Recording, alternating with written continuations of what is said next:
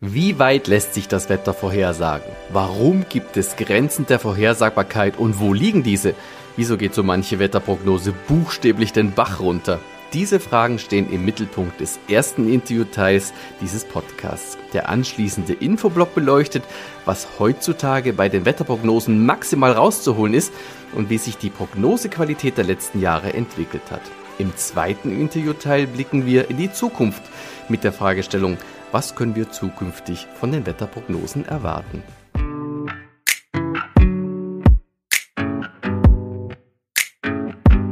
Mit Wetterprognosen beschäftigt sich meine Kollegin Corinna Borau täglich. Corinna ist im deutschsprachigen Raum, habe ich festgestellt, eine absolute Rarität, denn es gibt nur ganz wenige diplomierte Meteorologinnen, die das Wetter auch selber moderieren, zum Beispiel im TV, aber auch im Internet, hier bei uns bei wetter.com. Hallo Corinna. Ja, danke schön. Hallo für diese tolle Vorstellung. Ja, auf jeden Fall. Du, ähm, jetzt wollte ich dich mal fragen, woher kommt denn deine wirklich ausgewachsene Leidenschaft für das Wetter und auch für die Wettervorhersage? Ich muss zugeben, die kommt nicht von Kindesbeinen an, zumindest kann ich mich nicht dran erinnern. Ich wollte erst mal irgendwie Tierärztin oder Polizistin werden, aber als Jugendliche hat sich das Interesse an den naturwissenschaftlichen Themen dann so langsam gesteigert und in der Schule reißt man sowas ja mal ein bisschen zumindest an und ich wollte dann einfach wissen, wie funktioniert das Wetter genau? Wieso regnet es heute und morgen nicht? Wie entstehen Gewitter? Wieso stürmt es? Und die Fragen oder zumindest die Antworten, die haben mich dann eben fasziniert. Ähm, ja, und so kam eben immer mehr mein Interesse am Wetter und sobald es am Himmel irgendwie bunt wird oder interessant, zücke ich sowieso die Kamera und deswegen ist es immer mehr zur Leidenschaft geworden sozusagen. Ja, so gesehen haben wir beide irgendwie Wetter im Blut. Und ich finde ja persönlich, das ist ein Riesenglück, wenn man im Leben irgendein Fachgebiet für sich entdeckt, für das man absolut brennt. Und wenn man dann auch noch das Hobby zum Beruf machen kann, das ist eigentlich Königsklasse. Ja, das stimmt natürlich. Dann hat man zumindest das Gefühl, weniger zu arbeiten und man hat jeden Tag Freude dran. Ich finde es auch jeden Tag spannend, weil einfach nie jeder Tag gleich ist. Es ist immer anders. Ähm, und genau aus dem Grund habe ich dann einfach so mich ins Meteorologiestudium gestürzt, habe gar nicht großartig drüber nachgedacht. Hat zwar viel Mathe und Physik, das muss man wissen, aber letztendlich kann man jetzt sagen, Leidenschaft Wetter macht man auch beruflich. Leidenschaft Wetter, finde ich sehr schöne Worte. Was ist eigentlich dein Lieblingswetter? Also ich mag natürlich die Abwechslung. Ich finde es auch schwierig, mich irgendwie für eine Jahreszeit zu entscheiden, weil jede Jahreszeit hat seinen Reiz und ich finde es toll, wenn die besonders ausgeprägt sind. Also wenn wir richtig Winter haben, wenn wir richtig Frühling oder Sommer haben, aber so am liebsten ist mir Sonnenschein, vielleicht so 20 Grad, also so angenehmes Wetter. Da bin ich dann natürlich auch am liebsten draußen. Ja, am liebsten mit Balu, deinem Hund. Ja, natürlich. Mit dem bin ich bei jedem Wetter draußen. Ich muss sagen, er ist auch so ein kleiner Schönwetterhund. Ähm, Wenn es draußen regnet, äh, will er auch nicht gleich sofort vor die Tür. Und wir haben zum Beispiel an der Nordsee so ein Ereignis gehabt, äh, Schauerwetter. Ich schaue aufs Radar. Ja, jetzt haben wir gerade ein trockenes Fenster, also ab nach draußen. Und äh, wie es der Zufall so wollte, kam natürlich doch noch ein Schauer, der Regen quasi waagrecht und da hat er mich schon ganz schön vorwurfsvoll angeschaut, was der ja, Scheiß soll. Ab und, zu, ab und zu muss der Hund auch mal gebadet werden, gell?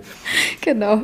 Jetzt habe ich, jetzt hab ich ähm, mal eine einfache Frage an dich, Corinna. Also die Frage ist, glaube ich, wirklich einfach, aber ich könnte mir vorstellen, dass deine Antwort darauf jetzt komplex ausfällt, weil nämlich die Physik der Atmosphäre komplex ist. Also meine Frage lautet, wie weit kann man das Wetter vorhersagen? Einfache Frage, wirklich schwierige Antwort und vor allem eher eine unbefriedigende Antwort, weil das ist nämlich sehr unterschiedlich und eben wirklich abhängig vom Wetter. Man kann bei manchen Lagen erst Minuten vorher sagen, was wirklich passiert. Trifft jetzt hier ein Gewitter oder gibt es sogar ein Tornado? Solche Ereignisse haben eine enorm kurze Vorlaufzeit. Das ist enorm schwierig, das vorherzusagen. Andererseits gibt es aber auch Lagen, wo man schon über mehrere Tage wirklich recht genau das Wetter vorhersagen kann. Wenn wir so ein klassisches Tiefdruckgebiet nehmen, da haben wir erst die Warmfront mit Regen, dann den Warmsektor, wo es wärmer wird, dann kommt die Kaltfront dahinter, Schauerwetter. Also das ist dann relativ einfach und zumindest für so zwei, drei Tage recht gut einzuordnen. Bin ich auch immer dafür, dass die Wettersysteme klar strukturiert sind, klassisch, weil das macht einerseits bei der Vorhersage Spaß und andererseits kann man tatsächlich dann auch Aussagen treffen. Und es hängt ja alles immer so ein bisschen ab, auch von der Größe des Wettersystems. Alle erinnern sich möglicherweise noch an den enormen Orkan Kyrill. Das war im Januar 2007. Das war ein großräumiger Sturm. Weite Teile Europas waren davon betroffen, ganz Deutschland von enormen Böen. Und da dieser Sturm so großflächig und großräumig war, haben die Modelle diesen ja praktisch schon sieben Tage konstant im Voraus vorhergesagt. Das von Lauf zu Lauf. Das heißt, man konnte sich lange darauf einstellen, was auf uns zukommt. Ganz anders Lothar 1999, der Orkan, der den Schwarzwald zumindest teilweise umgeholzt hat. Das war ein Schnellläufer, ein kleinräumiges Tief. Das haben einige Wettermodelle gar nicht erfasst. Und da war es eben ganz wichtig, Satellitenbilder und aktuelle Messdaten zu betrachten, um den Sturm nicht zu übersehen. Und solche Stürme sind da tatsächlich in der Vorlaufzeit auch wieder problematischer, weil sie eben kleinräumig sind. Ja, das sind dann so kleine, fiese, auch manchmal Kaltlufttropfen, die nur in der Höhe sichtbar sind. Die, damit haben die Modelle auch eben große Probleme. Und gut, dass du Lothar ansprichst. Damals, also da habe ich, das ist glaube ich meine erste Wettererinnerung, waren wir äh, Richtung Schwarzwald auf der Autobahn unterwegs. Also das habe ich wirklich noch äh, in Erinnerung, wie heftig das damals war. Und ja, gerade solche kleinen auch Randtiefs, die machen es uns natürlich schwieriger und da kann man oft eben wirklich nur einen halben Tag oder einen Tag vorher wirklich genaueres dazu sagen. Die ja, machen uns absolut. das Leben eben manchmal schwer. Und da ist auch manchmal sehr unterschiedlich. Also da machen wenige Kilometer eben der Zugbahn einen großen Unterschied. Haben wir dann den Sturm eher im Norden oder im Süden? Gibt's hier Sonnenschein? Da den Regen? Also da kann sich noch sehr, sehr viel ändern. Und ja, diese großen Modellunterschiede, die machen es uns da eben nicht einfach. Und eben erst kurzzeitig vorher, vielleicht eben nur einen Tag, können wir da präzisere Aussagen eben tätigen. Ja, du hast vorher den Kaltlufttropfen kurz angeschnitten. Auch da hängt es von der Größe ab, wie groß so ein Kaltlufttropfen ist. Das ist praktisch ein Höhentief, also eine kalte Luftmasse, wie der Begriff an sich schon sagt. Und wenn so ein Höhentief dann wieder sehr kleinräumig sind, dann ist das wie so ein Fettauge auf der Suppe. Das ist relativ schwer berechenbar, wo sich das dann genau befindet. Also letzten Endes, um das mal kurz zusammenzufassen, ähm, wenn es jetzt mit Blick auf die Prognosen geht, man kann jetzt nicht stur behaupten und sagen, ja, das Wetter kann man drei Tage vorhersagen. Also diese Aussage stimmt eigentlich so nicht. Ne? Nee, also wir machen das natürlich gerne, weil das sozusagen die nähere Zukunft ist und man mehr als einen Tag weit blickt. Aber das kann man auf jeden Fall nicht generalisieren. Und es kommt eben auch darauf an, was man wissen will. Will man wissen, gibt es in einer Stunde ein Gewitter, haben wir Hagel oder ist sogar ein Tornado möglich? Das sind eben sehr kurze Zeiträume. Und wenn wir dann eben großräumiger denken, ein massives Hochdruckgebiet, was sich jetzt über uns breit macht, äh, hatten wir gerade im Sommer oft, wenn es wirklich tagelang einfach nur sonnig und trocken ist, da ist die Prognose dann natürlich nicht wirklich schwer. Ne? Ja, interessant sind dann diese Wetterlagen, wo man momentan vielleicht dann in so einer Schauerlage sich befindet. Ein Schauer jagt den nächsten und zehn Minuten später ist es trocken und dann kann man nicht genau sagen, ob es jetzt in einer Stunde genau trocken ist oder ob man sich zwischen zwei Schauern befindet oder ob eben genau ein Schauer durchmarschiert in einer Stunde und trotzdem kann die Großwetterlage es zulassen, dass man sagen kann, ja, in sieben Tagen gibt es dann volles Rohr Sonnenschein und es ist alles wunderbar. Ja, es ist ja immer auch wichtig, was will ich denn wissen? Wir als Meteorologen, wir wollen die genaue Temperatur oder jetzt die genaue Regenmenge vorhersagen.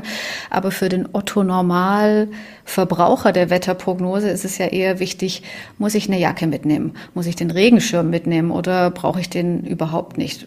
Wie viel Sonnenschein erwartet mich? Brauche ich die Sonnenbrille? Und ja, einfach, was ziehe ich an zum Beispiel, während wir als Meteorologen da eben besonders präzise sein wollen, was eben Temperatur oder Anzahl der Sonnenstunden angeht.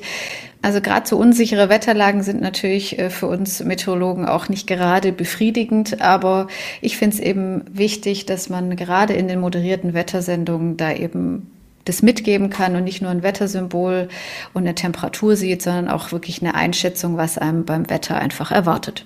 Ja, die Komplexität der Physik der Atmosphäre stellt sich immer wieder für tolle Herausforderungen.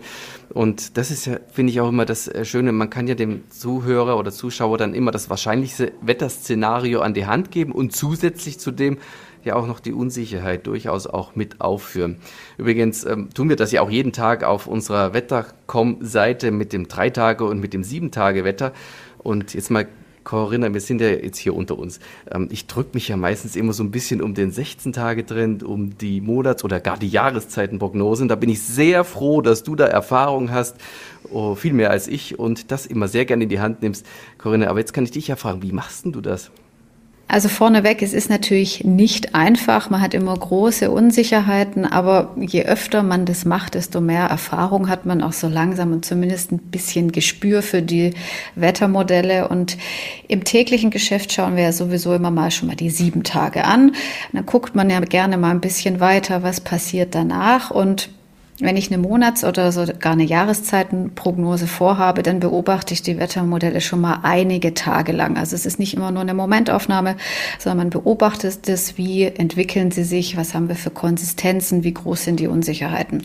Dann blicke ich eben auf die Monatsprognosen der NOAA, das ist der amerikanische Wetterdienst, und auch die des europäischen Wetterdienstes. Die berechnen monatliche Abweichungen zur Temperatur oder zum Niederschlag, also die Abweichung zum Klimamittel. Ich kann also sehen, ist der nächste Monat eher zu warm oder zu kalt, zu trocken oder zu nass. Und das beobachte ich eben über einen längeren Zeitraum, um da so einen Trend rauszukriegen, in welche Richtung es wohl gehen soll. Und erst dann gehe ich weiter ins Detail, was für Wetterlagen sind möglich, was für ein Wetter könnte uns erwarten. Und dann kristallisiert sich eben so eine Tendenz oder ein Trend heraus, was ich dann geschmückt mit ein paar interessanten Fakten in so eine Langfristprognose packe. Aber es ist eben immer eine große Unsicherheit dabei. Dennoch macht es aber trotzdem Spaß und ab und zu hat man auch mal einen Volltreffer. Also ich habe auch mal mit so ein paar Tagen Toleranz schon im Vormonat ein Sturm positiv prognostiziert und das ist dann natürlich ein Erfolgserlebnis. Ja, Weltklasse, das klingt doch super. Und ich persönlich ertappe mich ja auch immer wieder dabei, dass man die Wetterkarten auch von einzelnen Modellläufen so weit in die Zukunft klickt, dass man weiß, hu, jetzt sind jetzt hier wahrscheinlich Fantasiekarten, gerade im Herbst, wenn man auf den ersten Schnee wartet und denkt sich, wow, toll, was das Modell simuliert. Man weiß, mhm. es ist jetzt die allerletzte Karte, die dieses Modell hat in der Zukunft. Sieht super klasse aus. Man weiß auch, hm, wahrscheinlich kommt das nicht so. Aber genau eben auch Anteil zu nehmen und auch das weiterzugeben, dass wir ja diese Faszination auch für die Langfristprognosen haben, finde ich deshalb klasse, dass wir bei Wettercom diese 16 Tage Trendrubrik haben oder eben auch die Monats- und Jahreszeitenprognosen. Übrigens, was noch weiter in die Zukunft geht, das sind ja Klimaprognosen. Und die funktionieren ja nur, weil bekanntlich Klima nicht Wetter ist. Genau, das ist eben der große Unterschied. Das Wetter, was uns so tagtäglich äh, beeinflusst, ist eben nicht das Klima. Bei Klima spricht man vom gemittelten Wetter über 30 Jahre. Viele, die vielleicht zuhören, haben noch nicht mal die 30 Jahre erreicht. Also das ist schon wirklich eine lange, eine lange, lange Strecke. Und kleinräumige Unsicherheiten, die mitteln sich da einfach raus. Also da steckt auf jeden Fall viel Physik drin. Es ist nicht gerade einfach, aber den Unterschied, den sollte man auf jeden Fall kennen.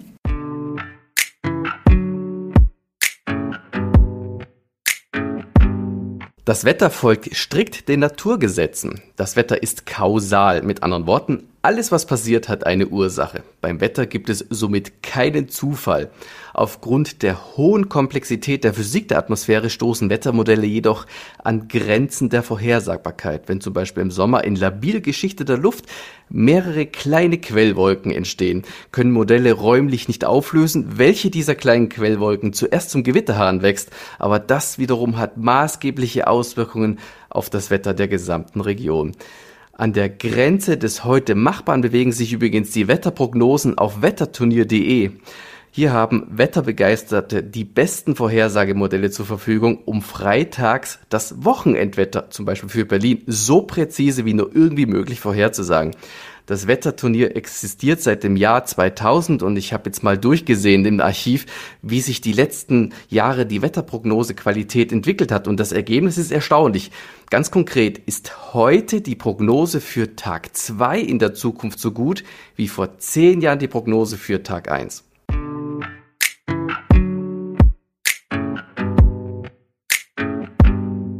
Was können wir in Zukunft von der Wetterprognose erwarten? In der letzten Podcast-Folge ging es ja darum, wie der Klimawandel in Deutschland zu immer mehr Extremwetter führt. Und das ist ja auch für die Wetterprognose sehr interessant. Und deshalb die Frage an Corinna. Jetzt bin ich froh, dass ich die Frage an dich weitergeben kann. Was macht jetzt das Extremwetter jetzt mit Blick auch auf den Klimawandel mit unseren Prognosen? Werden die dadurch besser? Es wird eigentlich sogar einfacher, aber nur eben, wenn wir die langfristigen Prognosen betrachten, denn die Chancen auf zu warme Monate sind natürlich deutlich größer. Also wenn ich das prognostiziere, liege ich in vielen Fällen schon mal richtig, bringt uns jetzt natürlich so im Alltag nicht allzu viel. Außer vielleicht im Wettbüro, wenn man sich hinstellt und sagt, der nächste Sommer wird zu warm im Vergleich zum Klimamittel 1961 bis 1990, dann hat man im Zuge des Klimawandels mit sehr hoher Wahrscheinlichkeit recht. Im Umkehrschluss müsste einem Wettbüro eine gewaltige Quote anbieten, wenn man einen zu kalten Sommer vorhersagt. Bei den kurzfristigen Prognosen ist die Herausforderung schon wesentlich größer und das liegt daran, dass die Westlagen seltener werden. Ausgerechnet können Wettermodelle Westlagen sehr gut vorhersagen, aber die gibt es nun seltener, stattdessen öfter Nordwind, Ostwind oder eben Südwind. Und gerade Südlagen sind problematisch. Für uns Meteorologen manchmal der blanke Horror, wenn sich so ein Mittelmeertief einnistet, im Mittelmeerraum dann Gewitter produziert. Und dann wissen die Wettermodelle nicht genau, wo die Gewitter punktuell entstehen. Aber das hat ja dann Auswirkungen auf das Wetter der Region dort. Mit dem Südwind kommt es aber dann immer näher, muss über die Alpen drüber. Möglicherweise findet dort dann auch noch Föhn statt. Das Ganze ist also wesentlich komplizierter, wesentlich komplexer Südlagen. Und damit werden die Prognosen für uns auch nicht einfacher. Genau, und durch den Klimawandel haben wir es ja häufig auch so, dass sich Wetterlagen länger einnisten, länger bestehen bleiben, wir eben auch kleinräumig mehr Extremwetter haben und genau damit haben eben die Modelle und vor allem auch die statistischen Modelle ihre Probleme. Ja, ich denke nur an die stehenden Gewitter, die dann wirklich punktuell entstehen und dann ewig viel Regen ableeren. Wenige Kilometer davon passiert gar nichts. Und das Ganze fällt ja bei den Wetterprognosemodellen dann meistens aufgrund deren Auflösung alles komplett durch. Mit anderen Worten, wenn die Auflösung der Wettermodelle, und das ist eine gute Nachricht, in Zukunft noch besser wird mit noch mehr Rechenleistung, dann können natürlich auch noch bessere Lösungen dabei rauskommen. Eben, also wir können uns letztendlich glücklich schätzen, wie sich die Modellwelt entwickelt, dass da noch mehr kommt, auch wenn ich das jetzt noch nicht jahrzehntelang miterlebt habe. Aber da tut sich auf jeden Fall was. Wir haben eine stetige Weiterentwicklung und so können die Prognosen eigentlich nur besser werden, auch wenn uns da natürlich einfach Grenzen gesetzt sind. Das Wetter ist ein chaotisches System. Also zum Beispiel die Hagel- und Tornado-Prognose oder eben, wie du schon gesagt hast, diese stehenden Gewitter, das wird auch zukünftig erstmal noch eine Herausforderung. Und ein Schlüssel für bessere Wetterprognosen liegt aus meiner Sicht auch im Bildungssystem. Bildung besteht, also jetzt für meine Begriffe, nicht darin, im Laufe eines Lebens möglichst viel auswendig zu lernen. Entscheidend ist vielmehr in Schulen und an Universitäten Begeisterung zu fördern, damit Interesse aufkommt, Zusammenhänge zu verstehen, auch beim Meteorologiestudium an den Universitäten.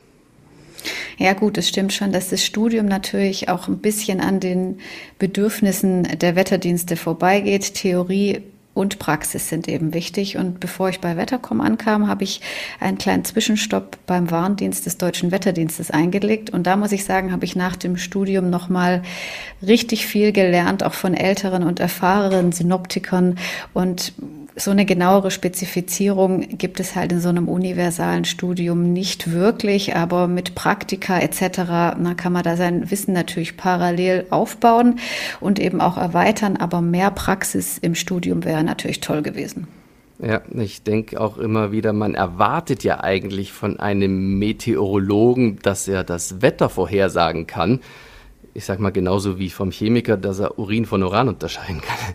Aber jetzt im Ernst, im Jahr 1870 wurde die Unfehlbarkeit des Papstes Dogma. Was die Unfehlbarkeit von Wetterfeen und Wetterfröschen betrifft, so müssen wir uns wohl auch in Zukunft noch in Bescheidenheit üben, oder Corinna?